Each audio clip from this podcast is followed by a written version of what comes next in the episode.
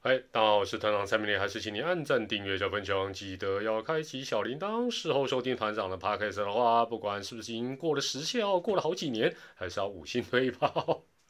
今年呢中职一共有四位球员呢提出 FA 的申请，大家都很熟悉了，分别是陈宇勋、陈宏文、林奕泉跟关大元。那其中乡长陈宇勋是最早提出，那也是这四个人当中啊最年轻的一位。不过，先讲个题外话，团长觉得他的公开性啊，乡长的公开性，如果是言者有心啊，言者有心呐，也就算了；否则的话，听者很难不多做联想。那其中最呃敏感的一段话是呢，陈宇勋说，希望接下来能和有夺冠企图心的球队交换彼此对未来合作的想法。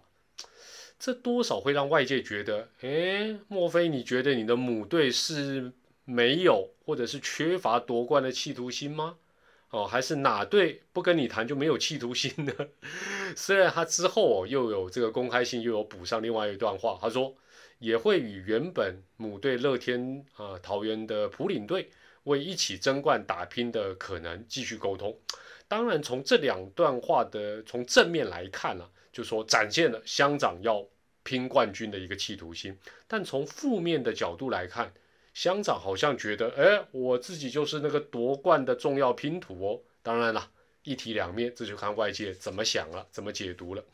那陈宇欣今年出赛了五十五场，缴出了十四救援成功、十中计成功的，呃，相当不错的一个成绩，而且防御率哦只有二点四七啊，是生涯最佳。加上生涯八年呢，平均每一年都出赛超过五十场，成绩真的是有目共睹，是桃园非常重要的一个牛棚战力。那我们就从各队的需求面啊，各队的需求面来看，那重点当然就摆在非先发的一个部分。首先呢，看看各队。后援本土投手的团队表现，看防御率了，最简单易懂了。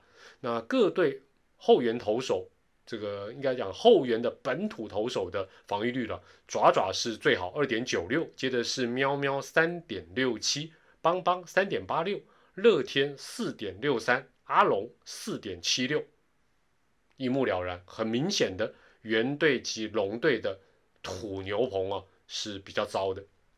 接着我们看各队中继本土投手的团队表现，其实也差不多了。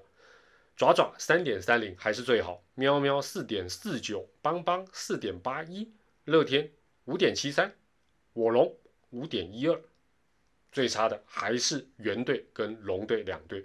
那大家也都知道，乡长有丰富的这个守护神的一个经验，所以我们也来看一看各队啊最后一任，然后是本土投手的整体的一个表现。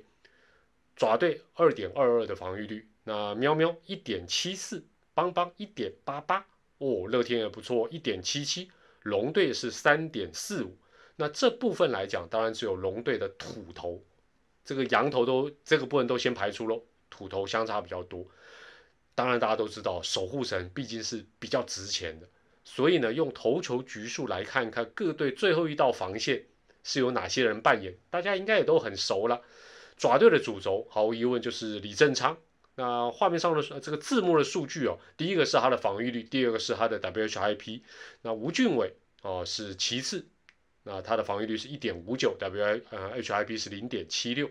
那接着看喵队，喵喵的主轴当然就是陈运文了哦，他的被上垒率是一点零四，防御率是一点四九，其次是郑军人。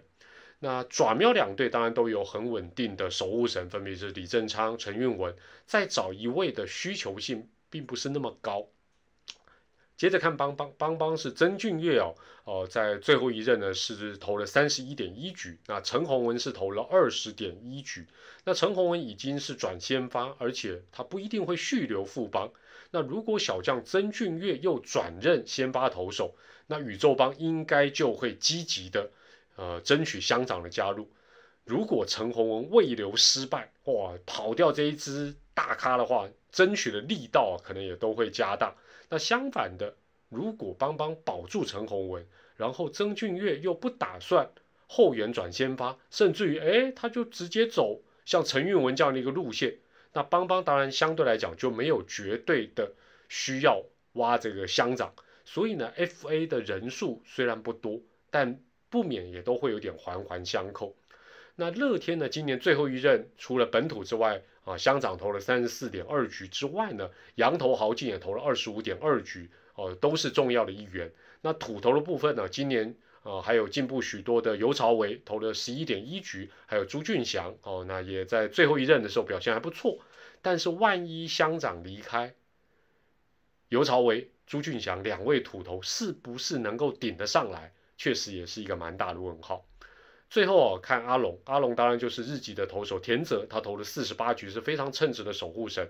那土头陈冠伟呢，后来也冒出来投了九点一局，其他都不到九局了。那纯粹以守护神的角度来看，乐天跟阿龙两队反而都跟羊头息息相关。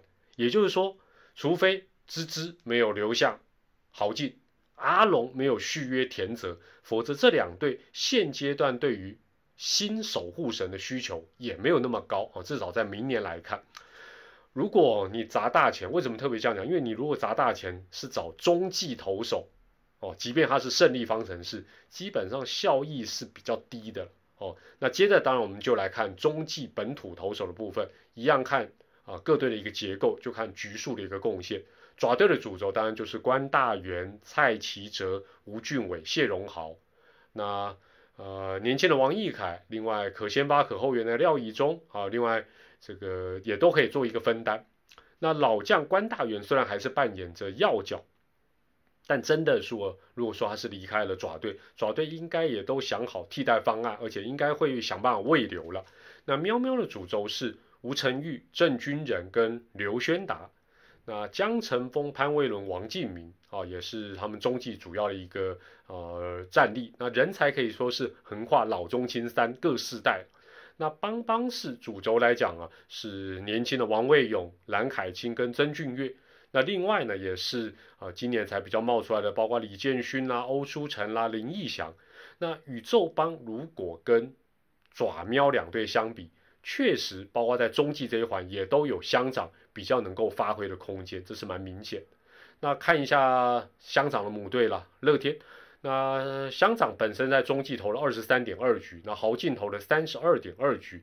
那其他主力中继投手呢，表现都不好。譬如说赖鸿成投了四十点二局，哇，问题是防御率五点七五，WHIP 高达一点七二，所以他的母队乐天不仅是需要乡长。看起来真的没有豪进，也会非常的欢乐了。那最后就看乐天了。乐天的中继投手，呃，廖任伟啊，防御率六点一二，吕尔成四点四一，王玉虎四点二八，很明显的没有跟田泽搭配很称职的这个胜利方程式。所以从中继战力的角度来讲，呃，我们综合来看的话，爪爪需求度应该是最低哦，纯中继投手了。那喵喵花高薪找中继投手。也可能不太合适，不太合理，因此呢，乡长对其他三队来讲就比较具有吸引力。然而呢，龙队的目标应该不会摆在明年就要 win now，而且球团应该比较不倾向前斗，所以范围呢，很抱歉，三队又缩到只剩下乡长的母队乐天以及擅长挖角的宇宙帮了。那虽然乡长不会是宇宙帮夺夺冠的那块拼图了，但是能够有效提升战力的方法，对邦邦来讲也不多。那再看球队文化的部分，乡长的 style，嗯，爪喵两队应该都没哈了，其幸好其他三队应该都还可以了。那今年呢，陈宇勋的月薪是五十八万，全额转队费是八百七十万。那乐天的后援本土投手，我也帮他算了一下，如果扣掉乡长的话。他的防御率会从原先的已经偏高的四点六三，更是一口气突破到五点零六。所以乐天呢，当然换换另外一个角度说，乐天如果自己未留这个乡长的话，某种程度就比其他球队省八百七十万呢。其他球队要付八百七十万呢，乐天不用啊。哦，所以除非乡长执意说我就是一定要走，否则的话，乐天只要展现一下诚意，应该是有机会跟宇宙帮一拼才对。那如果立刻要团长现在就来瞎猜一下的话呢？反正团长这一定总的啦，搞不好是 这两队以外的说不定。团长觉得啦，乐天用比如说三年大约续留乡长的几率应该还是很大。那其次才是急于振作的宇宙帮。然后其他三队应该就是客套的评估评估啦，或者是呃各方啦，这个故意放放话啦，抬抬价码的戏码。因为像乐天啊领队蒲伟清之前也表示，他说：“哎，我们也已经向宇勋提出新的合作方案，双方持续在谈约当中。”那媒体也报道，乡长在提 FA 的同时，也有向母队提出想法，想法大概就是说我大概是要什么样的条件，所以呢。就是前斗了，就是瞧看看了哦。那相信乐天的十号队友之外呢，应该其他球队的球迷都还蛮希望，哎，人才的流动，尤其是那么有话题性、那么会经营社群媒体的乡长，如果成为邦邦的一员，不会血流成河了哦。但光用想象的，应该就非常的精彩了。也欢迎大家留言提出你的看法。我是团长蔡明黎，还是祝大家健康、开心、平安。我们下回再见，拜拜。